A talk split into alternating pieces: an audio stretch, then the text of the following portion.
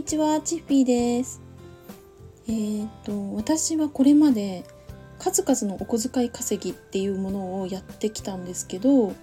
実はビジネスの入り口って不用品販売だったのかなって思ったので、今日はその時のお話をしようと思います。うん、実は私、大学受験に一度失敗していて、1年間浪人したんですよね。私が行きたかったのはとある国立大学だったんですけど、まあ、そこを落ちてしまってそれでねその他の私立の大学も全て落ちちゃったんですよ。だからその仕方なく希望していない大学に行くっていうこともできなくって浪人せざるを得ない状況だったんですよね。それで私の親は私が国立大学に行くっていうことを想定して昔からお金貯めてたし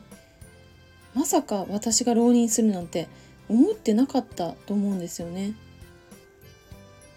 だから親に申し訳ないなって思いながら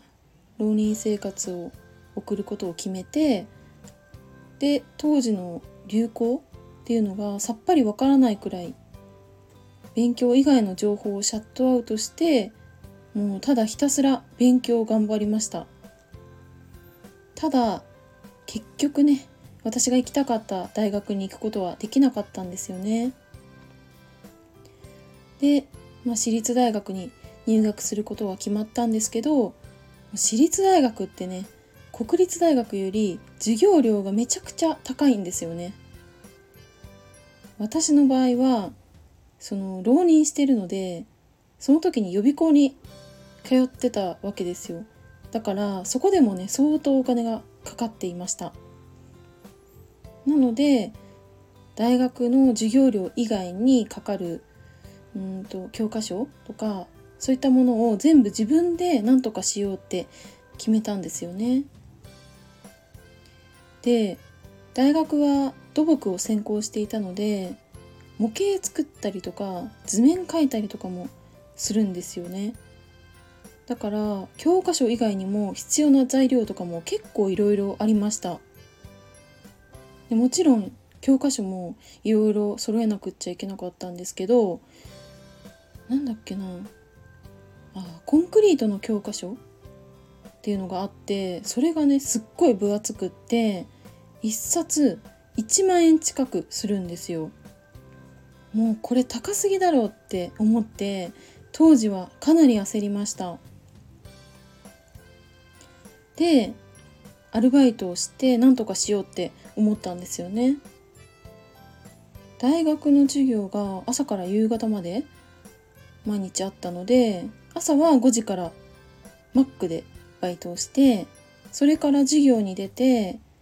夕方まで大学にいて夜は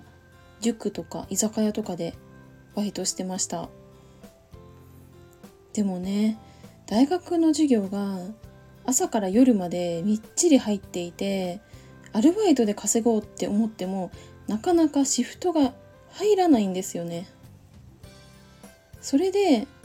あどうしたらいいんだろうって考えてやってみようって思ったのが不用品販売でした。今はメルカリとかヤフオクとかで売り買いするのが結構当たり前なんじゃないかなって思うんですけど当時はあのインターネットで買取業者さんを探して、まあ、そこで査定してもらって一番高い場所で売ってみたりとかあとあのブックオフとかそういった場所にいらないものを持って行ってそこで売って教科書を買うお金にしていましたね。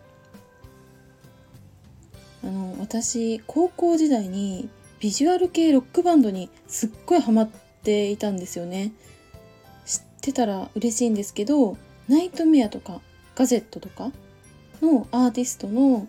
初回限定版の CD とか DVD がお家にねいっぱいあったんですよ。で、まあ、その私のコレクションをね手放したくなかったけど全部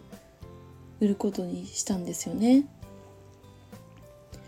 でどれも結構高く売れてえー、どれくらいかな？3000円とか超えるものもありました。こんな感じでなんとか大学時代を乗り切った感じでしたね。ただうんどんなものが売れるのかなとかどうすれば高く売れるのかなとかいろいろ考えられたのでこの時の経験ってすごいいい経験になったんじゃないかなって思います。でもね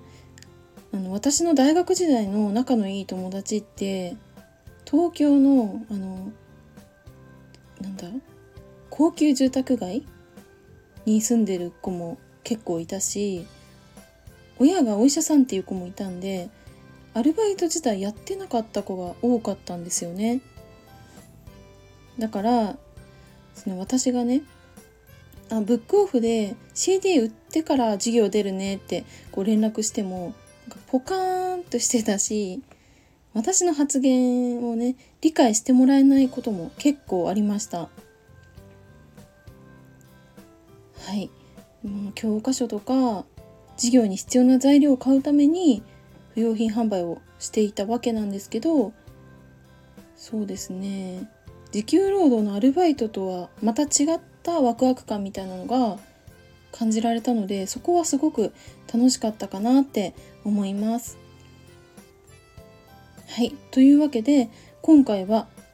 私が苦学生の時にやっていた不用品販売についてお話ししました。まその後メルカリとかヤフオクとかもやってたんですけど、うん、そうですね一番最初に自分でお金を稼いだ経験って実はこの経験だったのかなって思いますね。はい、それでは今回はこの辺で終わろうかなと思います。今日も最後までお付き合いいただきありがとうございました。バイバーイ。